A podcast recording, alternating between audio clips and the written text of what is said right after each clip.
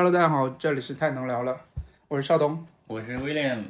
用耳朵听见来自商学院的声音，用观点碰撞科技与商业的火花。欢迎各位来到太能聊了。上一期说了，我们这一期叫站在门外看门内，呃，AI 有什么新机会的这么一个对标题啊。那我们这一期呢，就专门聊一聊我们啊、这段时间对于不同行业的一些看法吧。对，对于 AI 的技术的一个赋能。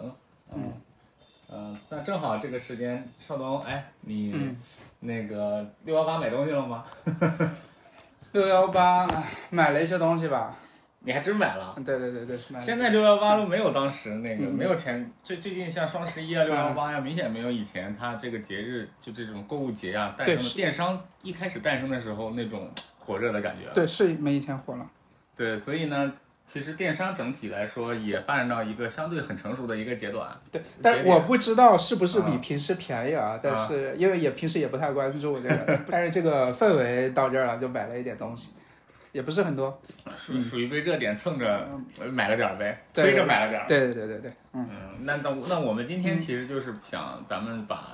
嗯嗯，过去是一个很新的东西，现在已经非常成熟的产业，也就是电商产业对这一块儿，看看我们能不能，呃，有你你你对这段时间观察下来，你觉得在这方面有什么新的一些机会或者那个应用场景吗？关于 AI 这一块，其实传统的我们电商平台已经接触过很多了，嗯像比如说平时我们都用到的那个智智能推荐。对对对，啊、就是像京东啊、淘宝、拼多多，他们都会有一些首页的一些智能推荐的，对吧？推荐引擎嘛，对推荐引擎应该是 AI 在之传统行业或者在过去的这段时间 AI 落地的最具体或者最好的一个场景。还有聊天机器人，就客服机器人嘛，哦，那啊个，那个就上上上上一个时代的客服机器人，对啊，也是让人血压有点高的东西。对对对对对，就嗯、呃咱们先聊一下，就是之前的我们利用的一些，就是 AI 电商，呃，在电商领域的一些应用场景。啊啊，对，先聊一下，就是嗯刚才说的智能推荐，啊、聊天机器人，还有物流方面的啊、路径优化呀，还有预测配送时间，这些不是我们平时看那个啊，你说如果在嗯。to B 端的、to C 端的话，应该咱们 B、C 两块来看吧。C 啊，OK。呃 B 端的话，这块因为我之前比较了解嘛，嗯，包括我们也能，就我们做 AI 推嗯。荐 AI 决策也算是其中应用之一嘛，用一些机器学习的算法。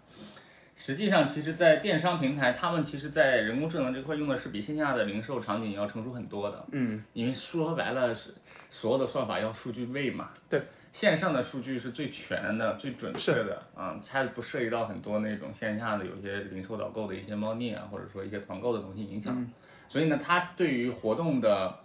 预测。对于需订单预测、备货等等这些，它整体的应用是比较成熟的。包括像刚才你说的这个推荐，那它呃，根据用户标签的一些智能推荐嘛，咱们像现在比较是是推荐算法用的，就是我们打开自己的首页，根据浏览记录，就推荐一些你他觉得你可能比较个性化的商品，对吧？然后二一个就是那个能用用 AI 做一些这个搜索层面的，哎，商品搜索层面的这个优化了。嗯，那它比如说你的搜索栏，它基于你常买的，或者它可能这也算智能推荐的一种，对吧？嗯，对，也算也算嗯也算。另外呢，就是说它的一些这个在订单上做一些那个嗯智能处理、智能优化。嗯嗯，它会嗯在这个订单来以后有一些这个自动的下单或者自动的排产或者自动的这个采购。对，尤其是对于咱们线上的一些服装品牌来说嘛。嗯，它很多都是来单以后才生产嘛，它不可能生产很多那个对那个在在在定库存。另外呢，就是我觉得，尤其是跟我结合比较深的，就是在一些这种 AI 的预测上，它预测的无论是对市场的预测、销量的预测、趋势的预测，还有对呃呃某一个爆品嘛，就是爆品预测，嗯。啊这几块其实目前在整个电商行业。用的还是都比较广蛮泛的。蛮蛮成熟的，蛮成熟的。对对对。尤其咱们这些有有很多有几家这些上市公司嘛，对。呃，也其实做的国内上市公司做的也蛮多的，嗯，在电商的都挺都挺好，嗯，嗯、这是我们呃就目前电商主流应用的一些 AI 的一些场景嘛，对对对就已经落地的。已经落地的，已经对落，地那这些 AI 场景呢，都是嗯，不管它是基于深度学习、神经网络还是自然语言处理，这些都是相对比较专业化、比较专精的一个具体的场景。对对，那这一次的像大模型的这种生成式的 AI，能对电商行业，就我们说先说弊端吧，嗯，能有一些其他的一些什么样的影响呢？嗯，我觉得这一波是算利好吧，对对电商行业而言，因为那个。嗯，哎，这个电商有点大，咱们具体具体具体分分几个小分几块吧。嗯，电商分几个垂直行业吧。嗯嗯，能在电商卖的基本都是，呃，鞋服、嗯，眼镜、箱包、三 C、嗯，食品、嗯，生活品、日用品、快消，嗯，就这些比较这咱们垂直几个行业来看的话，嗯，我觉得呃呃，GC 就所谓的这个生成式 AI，它最大的呃帮助是帮助你，比如说本那个电商的店铺设计。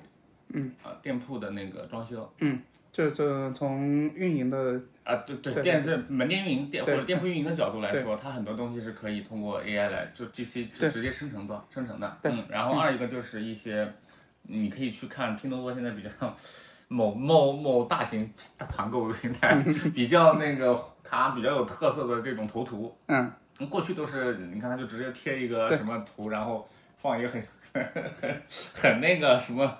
特别扎眼的，或者特别你你就特别有点击欲的一个图片进去，嗯，呃，那像这个其实如果用大大大规模生成式的 AI 来去做的话，它其实效率应该会很高。嗯嗯嗯，啊，这是从运营的。那其他的一些角度呢？比如说，那我来说一个吧，就是我们之前的那个 智能客服这个角度，其实。大家都用过嘛，就是像比如说我们退货呀、问物流啊，这些都是能解决的嘛。因为之前都是基于那个 NLP，就是自然语言这这个方式去做的嘛，嗯嗯，对吧？但是，嗯，有个问题，它是没有办法解决一些比较个性化的问题的。对吧？它只能解决一些我既定好的一些对啊问题，所以有时候会有触发关键字出来啊，有一些关键字或者一些比较固定句式的内容，但是所以有些时候会显得比较蠢嘛，对吧？水压特别高。对对对，我就只想选那个人工服务，人工智能。但是这一次，你像 ChatGPT 给给我们带来的能力的话，就是它能去解决一些比较个性化的问题。嗯，对吧？基于呃，不管是商家的，我去做微调，去做一些啊，基于我的呃产品的数据做一些处理，嗯，那反馈给用户的，它是更加智能，让至少说，我觉得它是一个可用的东西，而不是像以前只能解决一些特定的问题。这个是我觉得从能客服这一块，我觉得呃未来可能会应用到的一些场景吧。嗯嗯，之前我看那个陆琪的那个。就百度之前那个陆琪的那个演讲嘛，对他说，之前 NLP 走的这条路其实跟 OpenAI 走的是不一样的。嗯嗯，是自然语言处理之前是先学会理解啊，比如说一一个句子里面的主语谓语啊这些，然后再去喂进去它知识。但是 OpenAI 走了一条反共识的一条路，就是我先把知识给它灌进去，嗯，然后再呃通过一些调试让它涌现出来这种呃智能。类似的人的人脑的这种智能，所以他就表现的很顺畅的跟人交流，而且我我就我记得好像他他他有个有一种描述叫直觉型 AI 嘛，嗯嗯嗯，对，它是一种类似类似更类似于人去表达他自己观点的一种方式嘛，直觉性反馈，它不是一个去套结构的一个一个模式。对，呃，他说之前像那种呃。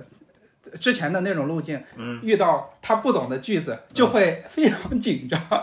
因为他需要去确定这个句子的结构，你稍微错一点都不行，嗯，对吧？所以之前我们会觉得这个智能客服会很傻，但是现在有这种呃大模型的生成式的这种出来，我觉得这个问题应该不久的将来马上就会解决掉。我觉得从 AI 客服的角度来说，我觉得客服他首先这个角色的定位还是说，我就我有一些观点啊，就客服。或者这个角色在大多数消费品而言，它就是一个处理它的良品率和产品质量的一个 backup。嗯，对，对吧？因为我就算做精密仪器，做手机，做 iPhone，它也没办法保证百分之百的出厂都是良品的，良品率都是百分之百。所以它的客服的设置，一方面是在呃购物阶段给你提供帮助，二一方面是在售后阶段，我那个才是我觉得才是客服这个东西它的价值嘛。嗯。所以这里面我对于呃之前那种所谓的这种结构式 AI 的最大的一个。问题就来源于，你看，其实之前其实上了这种技术的品牌和平台，它这种的逆向反馈或者叫负向反馈就会更多，因为你一定是有一个相对来说已经很对于客户来说，你有个很不满意的一个产品结果的情况下，你才去找这个客服嘛。其实不仅仅是处理问题，他需要的宣泄情绪，对他更多就是一种宣泄情绪，他需要通过这个渠道来去给他解决他生产端或者物流端的一些损耗啊。所以这个阶段，如果说它单纯的只我们我认为，如果客服这件事情如果只靠技术。不管是之前的 AI 还是现在的这种，现在这个阶段的一个，我觉得它反馈也不会特特别好，就来源于我觉得不如把它往前，它可以在导购阶段，嗯，所谓的 AI 导购嘛，AI 导购阶段的应用，我觉得会比所谓到 AI 客服这个阶段的应用，可能对于企业或者品牌的价值会更高，否则其实会很影响一个品牌在它售后阶段的一个客户满意度。嗯，行，那接下来我们再谈一个点，的之前你用过，呃，比如说虚拟试衣 AI，呃。穿鞋啊，这种的，给你有一个直观的反馈的这种的场景。这个我真的用过，或者我尝试过这件事情，甚至我以前还我们这个团队过去再早一点的时间，其实做过这方面的一个尝试，有一家这样的公司做。它就是那种叫呃什么虚拟穿衣或者虚拟试衣嘛，就是一件衣服，它根据你的这种身材的数据，直接那个时候是需要根据你导入身材数据的嘛，对，直接生成一个相对来说，那就叫不能叫生成了，模拟一个你的穿的时候的状态，甚至那个时候还有那种魔镜的应用嘛，你知道吗？对，我知道。你站在镜子前，它给你能能能能能感觉你穿上，其实那个效果很垃圾的，就那种当时其实有很多一批做但是没做成的一些呃项目。这种项目，当时我觉得，在我现在觉得，今天的基于什么 Mid Journey 这种的这种这种这种方案或者这种工具，可能对于这个场景又有一个新的一个机会。但是有有一个点啊，是我觉得是比较难解决的，因为这个是需要你输入一个准确的你身体的一个数据，各方面的一个数据。但是绝大多数人，可能百分之九十以上的人，当然这是是我自己的一个评估啊，都。不太会去把自己的一个精确的数据就给到电商平台或者是这种购物平台，可能基于几个考量，第一个是很懒，对吧？懒得去做这一步，因为毕竟还是多很多步骤啊。再一个，我没有一个仪器说可以标准化的，比如说，呃，身高是可以测的，但是你像什么三围啊，我从哪里测？我的腰腹的宽度啊，这些我是很难把控这个点的嘛。那这些输入如果不够精准。那该怎么样去跟这些就技术相结合？这个我这个是上一代 AI 的问题，就我刚说的问题就是上一代 AI 的问题。那今天呃，我们说你你用 Mid Journey 的时候，或者用不不是 Mid Journey，那个 Stable Diffusion 的时候，你它只是你基于你的模型嘛？不，你是觉得这个模型训练量不够吗？我我是觉得，即使现在就现在你凭仅凭一张照片就非常简单的这种输入的设备，很难获取到你。你全身的一个一一个体态，你去训练模型的时候，有有点难，现在也有点难。就我的点在于说，它会不会说我我我，当然这个现在这种应用也没有嘛。就我是不是想我在想，其实谷歌前几天发布了一个，嗯嗯，就是类似的，我看着效果，就至少它宣传视频看出来的效果还是可以的。嗯嗯，但是实际体验体验效果估计还是要需要有有一些具体的一些评测出来才能知道。哦，因为我我我认为说这种呃，至少我我在用那个 Stable Diffusion 的时候，我导入的是比如说真某些真人的呃一部分或者一一个量级的图片以后，它可以就它可以你想你想让它怎么那个就是用什么样的这种造型，它都可以能给你生成出来啊。就是说我我在想说，如果你真人，比方说我们这种普通人的尺这身材和尺寸。嗯，大多数就我就想说，它的逻辑会不会跟我们刚才说那种呃过去那种结构性的语 义和直接性语义一样？我过去需要有很精密的一个数据，对，现在我只就有点像这样，我只要看你看看人看的够多，嗯，我就大概其知道你这样的身材需要能穿出来是不是什么感觉。但是前期还是你需要给他一个你具体身材的一个稍微结构性一点的数据吧，我不能只是给一张图片，因为我这。我比如说我拿手机自己拍，可能角度问题或者是这些问题都会让我的身材可能跟我实际的是有有一些差距的嘛，嗯，对吧？就是采集的数据如果不够精准的话，它生成出来的东西肯定是不精准的，对吧？嗯，所以这个，嗯，但是谷歌现在已经做出来一个东西嘛，然后接下来看一看吧，然后我我我也持续关注这个，嗯，接下来我们聊一聊这个，刚才因为刚才聊的都是一些类似之前我们。传统讲叫货架电商货架电商，对对对对对。然后下面我们聊一聊这两年比较火的这个直播电商，对对，现在我觉得 直播电商可能在这一波的机会更多，而且我们现在很多有些技术已经很成熟了。OK，尤其像那个虚拟直播、虚拟主播。现在你，我们先聊一聊目前在直播电商呃 AI 的一些应用的一些已经落地的应用。你你你了解到有哪些？我觉得我据我知道的就是一些我看到过的，就真的是虚拟人。嗯，你你你。也不能叫虚，他那种也不能完全叫基于 A I G C 的中之人，中之人对那种感觉，对，呃，套一个皮或者是什么吗？套一个皮也有也有也有也有，就是也有也有完全虚拟的，你他只是在给他导一些那种话术和口播的那个内容，基于也有基于那个弹幕和呃留观众留言，他会使。去像 GPT 一样，他去来去反馈嘛，来念出来嘛。这种这种现在直播平台已经有一些了，虚拟直播间。对你刚才说的，其实，呃，我我也关注过，是有一些目前类似这种的，就是它是抓取的弹幕信息，然后调用啊 ChatGPT 的接口，然后去他自己翻吞的那话术啊，然后反馈出来，然后给到呃那个前面的那个虚拟形象，然后让它口播出来。现在是有这个，然后我还去。啊，Boss 上去看了一下有没有招聘这种岗位或者做这种技术的公司，是有的，是有的啊啊。然后甚至还有一种啊，就是他做啊出海的直播的，就我可能，比如说我这个主播可能只需要英语的四级水平，我能看懂基本的单词，嗯，然后他会也是个类似刚才的那种技术实现方式，抓取弹幕的信息，我根据 ChatGPT 接口返回来的，我去念就可以了。对，因为那个 GPT 是可以那个 role play 的嘛。就是我觉得扮演一些，比如说我是一个销售，怎么教他们去怎么样做，怎么样去用话术引导用户下单。对，是有这种的，现在已经有公司在做这种模式的一些尝试了。还是一个就有来有回的这种交互嘛。对。只是说，如果单纯从生成一个那个人的应用上来说，我觉得这块已经相对来说挺挺应用挺多的了。我在有包括不仅不仅不仅是那个导购，像抖音的就刘润老师。嗯，对。他的，我记得他之前说过，他抖音所有的视频都是 AI 的虚拟的那个刘润去讲的，但是就是像他真人很像。嗯，还我当时我之前一直以为这是他化过妆或者说他美过颜的一个造型，后来才知道这是他完全那个 虚拟的一个。对，这样的话就好比这样的一个人吧，就像一个知识传播者嘛。嗯嗯。他有这样一个角色以后，那他完全只需要他把他之前的一些文章啊和语音啊什么输进去输进去，对，然后他就可以一天二十四小时。在服务器上给你再生成一些这个视频，再再更新，哇，这个简直这个自媒体效率太高了。扯远了，这不是电商。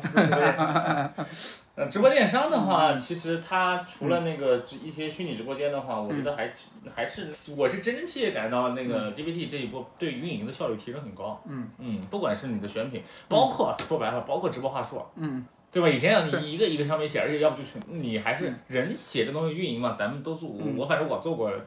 咱不能说直播运营，反正我做我们做运营，或者是包括市场运营，嗯，你很多都是写出来很多套路以后复制粘贴的嘛，对，对吧？就像你说的语义结构，你自己在做一个智能的决策嘛。但如果有这个的话，几乎我觉得，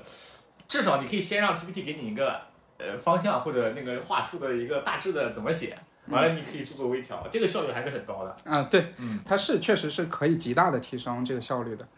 嗯你觉得 AI 在选品层面，现在已经能够做帮人去做选品这件事吗？就如果说这在零售直播，就在电商端，因为电商端其实品选的好不好非常重要。不选，不管是直播电商还是货架电商，很重要，因为你的那个展示的上窗视视觉栏就那么几个，品选的好不好很影响你的流量。嗯，我觉得它是可以提升一些，因为人做决策它是有一些偶然的因素存在的嘛。但是我如果是纯基于 AI，我去让它。我如果有足够多的数据去训练自己的模型去做这个事情，那相对于人来讲，它的干扰会小很多，肯定是从这个层面来讲，它的偶然性就大大降低了。但是，呃，目前说，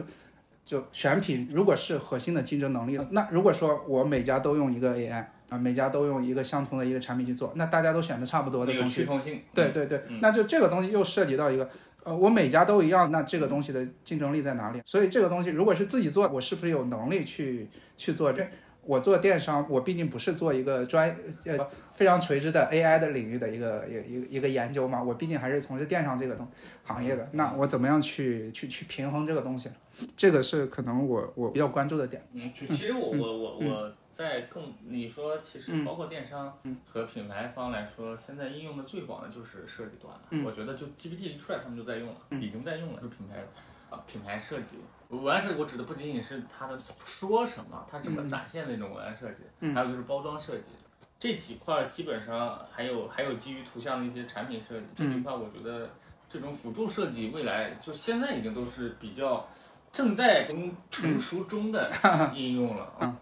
对，呃，说到这个设计，其实但是有一个点，目前你不包括 Mid Journey 也好，因为 Stable Diffusion 也好，因为我平时也用，它有一个问题就是你。你的 prompt 得精准，嗯对对，呃，但是即使是这样，你生成出来可能跟你的想法都是有些差别的啊。它不像我去做图，比如说我可以把这个手摆成这个样子，是呃向上向下，但是你用 prompt 去调去去控制它，这个是非常非常难的。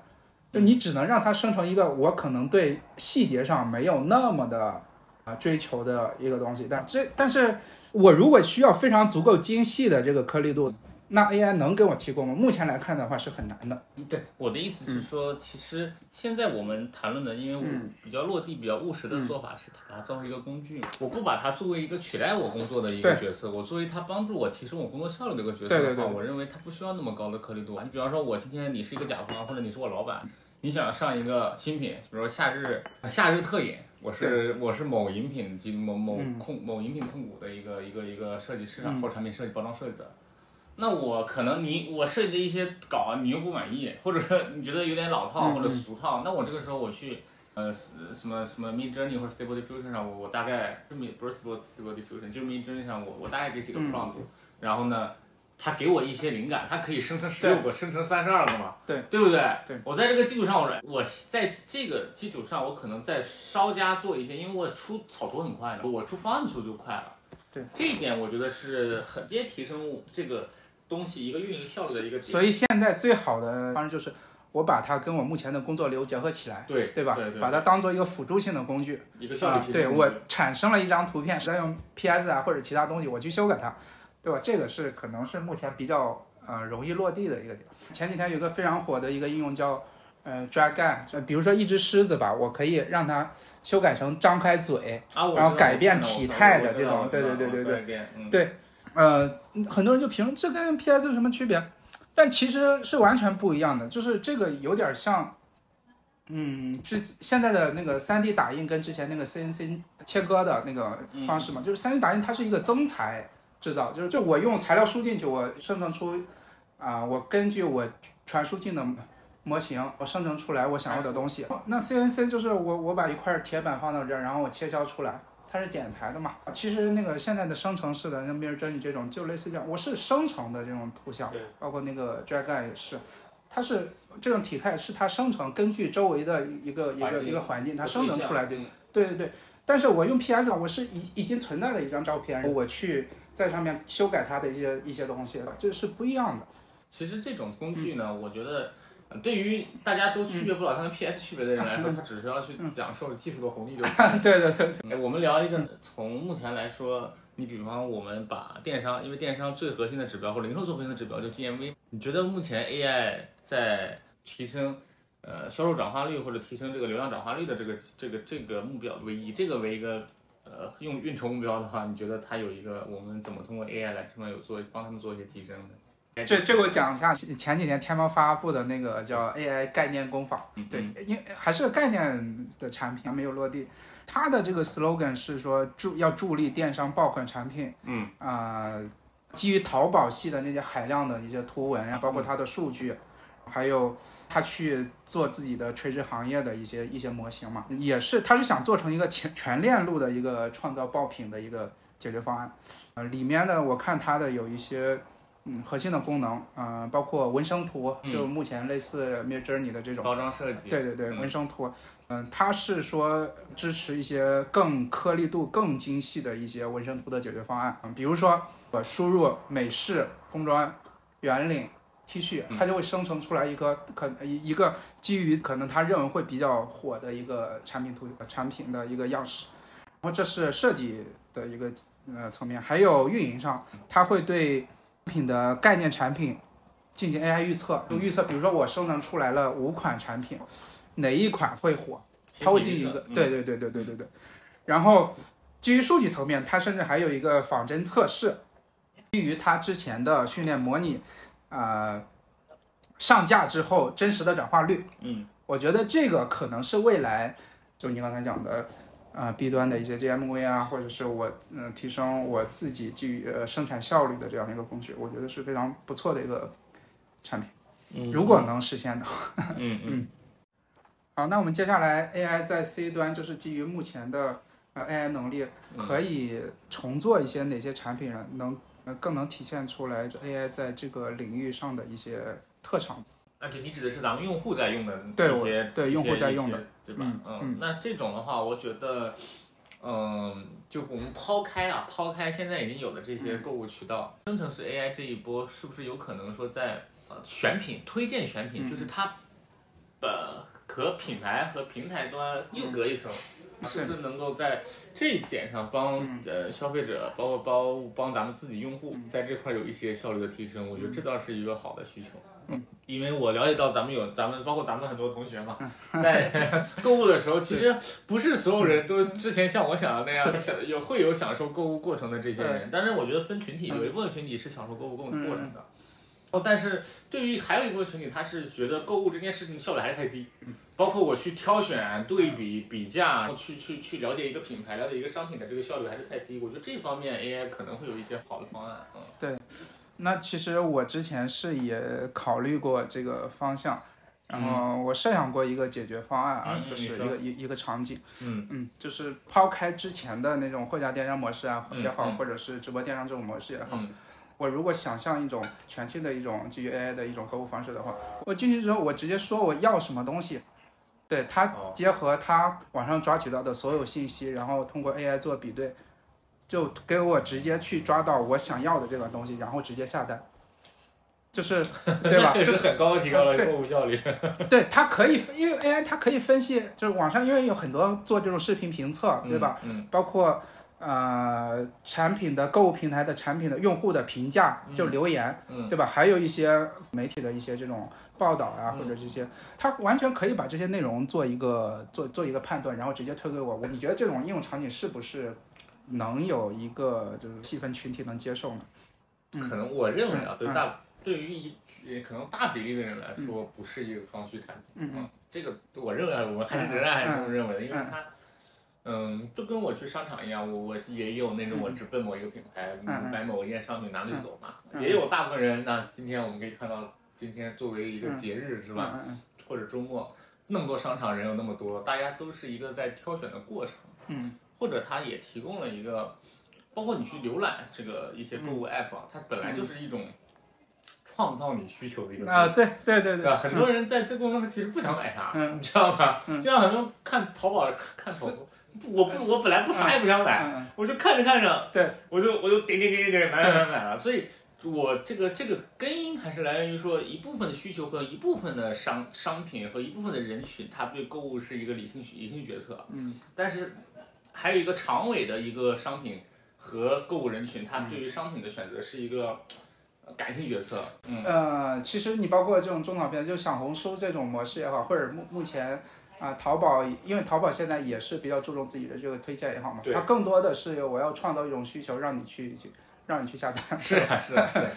你这个就是把需求干掉。对，我带着需求来的，我最多只是不知道我要想卖哪个品牌。对，但是我知道我们家缺一个门锁。嗯嗯，对吧？但是我我确实之前，比如说我我比如说我作为一个有两个孩子的父亲，对吧？我确实之前我怎么知道哪个智能门锁好啊？嗯，那我要我要把这个场景还原回来的话，我要去网上一遍遍搜，我要看测评，就把你刚才说的所有信息。我作为一个男性购物者，我可能要再看一遍。嗯，女性购物者可能直接小红书上搜了。姐妹们，你不知道哪个？谁懂？谁懂啊？哪个门锁更好啊？所以就是，嗯，这个产品它，我觉得它适用于，嗯，适用于两头。嗯，一头是对于大多数人购买或者大多数家庭的，嗯，呃，或者消耗品的生活消耗品的购物，可以定期化的推荐，定期化的下单，嗯，对吧？这个是或者，但但是其实这种传统的电商平台也能解决，对吧？完全其其实 AI 能力都不太需要，对吧？但是我觉得它它是它过去解决方案是通过是购买频次和购买品牌的一个追踪嘛？对。那我如果用 AI 的话，我可以给他实时推荐一些，嗯，更适合他的。基于他的这个购购购物的，或者基于他可能的画像啊，嗯，你可以给推荐一些更加适用，因为你这个上，你这个你所说的这个技能或者一个工具，它是基于全网的一个那个搜信息搜集嘛，对，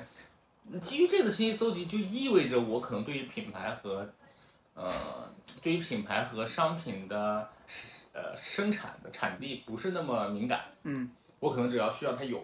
对，嗯，可能我对质量有要求，嗯。但我对品牌不不不不不是敏感型的，嗯，对吧？要么就是我对价格敏感型的，我来你这找一个最便宜的，或者最便宜的基础上它最好的，嗯，对吧？那还有一头就是啊，我刚刚说的，他想买一些嗯更加专专业领域场景的，那我不知道，我完全不了解这个行业，为了解它可能都不是一个长销品，它就是比如说我们家某一个螺丝钉坏了，嗯，某一个灯坏了，某一个电器坏了，嗯，我想自己换一个里面东西，我甚至叫不出来这个东西的名字，嗯。那我可以通过一些你的这种生成式的交互式的 AI，我跟你描述，我问你嘛，对，然后你给我推荐了一个，你很懂，你在里面是个最大的一个百事通懂哥，然后你给我推荐这种东西，完全适配我这个产品，我买了。OK，这两种，这我觉得这两种场景是比较那个啥，你这个这个你去取代不了一些纯感性消费的品牌的。嗯嗯，聊一个近期的，就是昨天二二十一号，六月二十一号，然后我看到一个新闻。然后就那个 DeepMind 的那个创始人，嗯，他说了一句话，就有人们需要新的这个图灵测试。就我先说一下这个图灵测试吧。五十年代的艾伦图灵他提出的一个一个就是检测机器人是否具有人类呃水平智能的这个方法，就说人他怎么评判是否能通过这个测试？人在呃跟这个机器交流的时候。如果人识别不出来这个机器是个机器人还是个真实的人类，那么就说他通过了这个图灵测试，就说它具有了人类的智能。这是最初的这个图灵测试。当然，现在 ChatGPT 过这个肯定是没问题的，它可以 role play 各种角色。你基本上是，我如果是不知道对面是个机器的话，它是，嗯，人也是没有办法分辨出来他是真人还是。至少需要一段时间吧。对，需要一段时间测试它，真的有很难很难。现在已经没有人谈这个问题了。那 DeepMind 的这个创始人呢，叫苏莱曼，他说了一个就新的观点，就是说，呃，所谓的他最新的提出了这个图灵测试的这种方法，给机器人十万美金的种子轮投资，如果他能把它变成一百万，就说明他通过了他的图灵测试。对，这是他最新提出的。啊，他说，呃，如果机器人研究一个电子商务的一个商业的想法，就是能制定产品计划，找到制造商并销售商品，然后并在两年内达到一定的水平，就说的从一十万到一百万，对，就说明他通过了图灵测，这是他提出的一个理论。这个测试有点难了，你给一个人都做不到，大多数人都做不到，可能百分之九十九都做不到。对。但是这也代表了他一种对于未来人工智能的一种呃认可吧。嗯，其实刚才谈到评测跟小红书，包括这些种草的一些东西也好，就是你觉得未来，嗯，因为评测这些也是我们购买链路的一个环节嘛。嗯嗯嗯。那你觉得未来评测的这个这个行业，他们未来的一个方向，或者是未来的一个发展的一个？一个模式会会往什么方向走呢？嗯，我我本来就目前的整个很多评测行业呢，大家就尤其过去做数码产品评测，大家都什么独立、客观、第三方，但后来都走不通这条路，后来都变成一些厂家赞助什么的。我觉得未来的评测，如果基于 AI 现在的推荐和就辅助决策或者叫购买决策推荐的这个基础上。我甚至我本来当时的一个想法是，是不是未来就不需要评测这个这个角色了？嗯，但我想相反，我觉得不是。相反，我刚刚突然想到一个点，就就他解解答了我刚才问的一个问题，嗯，就是数据量的问题，嗯，就是还是那个问题，如果我做一个新的品牌，我做一个新的同品类的新品，我是需要曝光的，我是需要曝光的，谁帮我去 AI 它它只能它只能基于现有信息做推荐呀。那谁帮我去提供现有信息呢？谁帮我去试它？我同样拿了，我同样三台车，我做的里面谁帮我去试？我比奔驰好在哪？我比宝马好在哪？我比特斯拉好在哪？谁帮我去试？同样的出来十台五台电脑，呃，或者 iPad 又出了新品，或者 MacBook 又出了新品，帮我去测试它实际的人的这种真情实感的使用的方案。那测评这件事情，我觉得反而是他们需要做的。对，嗯，而且就像这种 KOL 也好，或者是这种机构也好，它也是帮这种新品牌建立第第一次建立信任的一个过程。对对对，我所以，我我刚我想说那个话题就是，我觉得反而未来的这个行业不需要独立客观第三方了，就就是。呃，广告传统广告品牌曝光部门，当然它是，反正现在也没有，基本上大部分也没有。它不需要去作为一个呃，好像什么很理性的一个角色，它就是把它真真实的。相对美化过的一种体验，这种产品体验展现出来就罢了，对不对？对对对。那这个中间过程中，它是不是虚假，或者是不是呃掩盖一些问题？这个其实很多的时候你是能看得出来的嘛。嗯。尤其是一些实物体验，对吧？你通过通过剪辑啊什么，你是能看得出来。但是大多数品类有这么一个群体。嗯，或者有这么一个环节帮你去，哪怕为 AI 做，相当于一个 prompt engineering，prompt engineering，他得去给你提供这些信息输入的这么一个群体，我觉得它存在还是必要的啊。对你刚才说的有道理，就是其实 AI 如果做评测也好，做这些嗯这些观点的输出也好，我觉得它是要远比人客观的，嗯，对吧？它可以完全比一个这种 KOL 也好更结构化的去输出对于这个产品的客观的一些东西，但是。的这些 KOL 这些大 V 们能给产品提供的，它不仅仅是对于产品的一些本身的一些理解，对对吧？就是关于就刚才说的关于信任的建立也好，关于它啊真实的客不客观的体验也好，对，但至少它是给用户传对给用户传递的这种，其实还是能激起部分用户的这个购买欲的。对对对，甚至很多是我看了这些东西的。所谓的评测以后，我再去了解它的时候，其实我是有一些参考参考的这个坐标系的嘛。嗯嗯。啊，我我反而还是能通过，比如说同样一台车，它是那样一个描述，我自己去试驾一圈，我有我自己的一个直观感受，我会有个坐标系的一个呃参考嘛。是是高于还是低于了嘛？低于部分我可能会那是不是刻意或者它本来就是，或者我认为是不是我主观部分，对吧？大家只是认知不同。对。啊，比如说外观啊，色彩啊这种偏主观的东西，对吧？嗯。所以从这个角度来说，我觉得，呃，会，其实反而我觉得倒是有一个观点就是产生，就是我觉得 AI 不完全，它还是说很难取代某一个现有的一个，呃，现在不不不管是购物链还是决策链中间的任何环节，你说 AI 能完全取代掉这件事情，确实道阻且长。我觉得就是从呃内容方向或者从技术层面来讲，其实是很多是能替代，但是你说让人去信任 AI。这个太难了，对对吧？当然当然当然。但是让人去信任一个相对不那么客观，呃，然后但他是一个活生生的人，这个是很容易做到。对对对，对吧？是的，是的。所以这就是这里还是那个咱们上一期的话题嘛，这里还是包含人性和道德的。不能你不能说它是缺点，也还是优点，反正它是人是这么一个构造的，这么一个逻辑链在这儿。但是我觉得迟早有一天我们会走向更信任 AI 的这条路。我自己觉得更信任 AI 的那一天，我觉得 AI 反而最好的应用是医疗。嗯，这点是我一，这点是我之前。我觉得所有的基本上都是，因为就是说技术的发展呢，其实是有它客观规律的嘛，也不是一个一蹴而就的一个过程。嗯嗯，对吧？呃，就是我们从行为改变啊到。呃，这个习惯改变，然后最后认知改变，然后再建立新的价值观，对吧？这是一个比较相对呃一个漫长的一个过程的。就刚才你说信任医疗，我觉得这个肯定是最最前的，就是确实是实打实的，是能比如说能看出来它是比人类做的好的，这是最容易。就是接受的，这个我觉得有一，如果我们 有有机会的话，可以再去找一期相关的这个同学，还有包括同同同事来去专门聊一期 AI 医疗这块啊，因为这块本来也是这个行业里面除了消费和除了消费领域里面最火的另外一个赛道之一了。对对对，所以这一块可以挺有意思，留作 留作留作某一期的一个预告。可以可以可以，嗯，OK。好的，那那我们这期节目要不就先到这啦。OK，嗯，大家有什么感兴趣的话题，可以在评论区留言。好，拜拜，拜拜。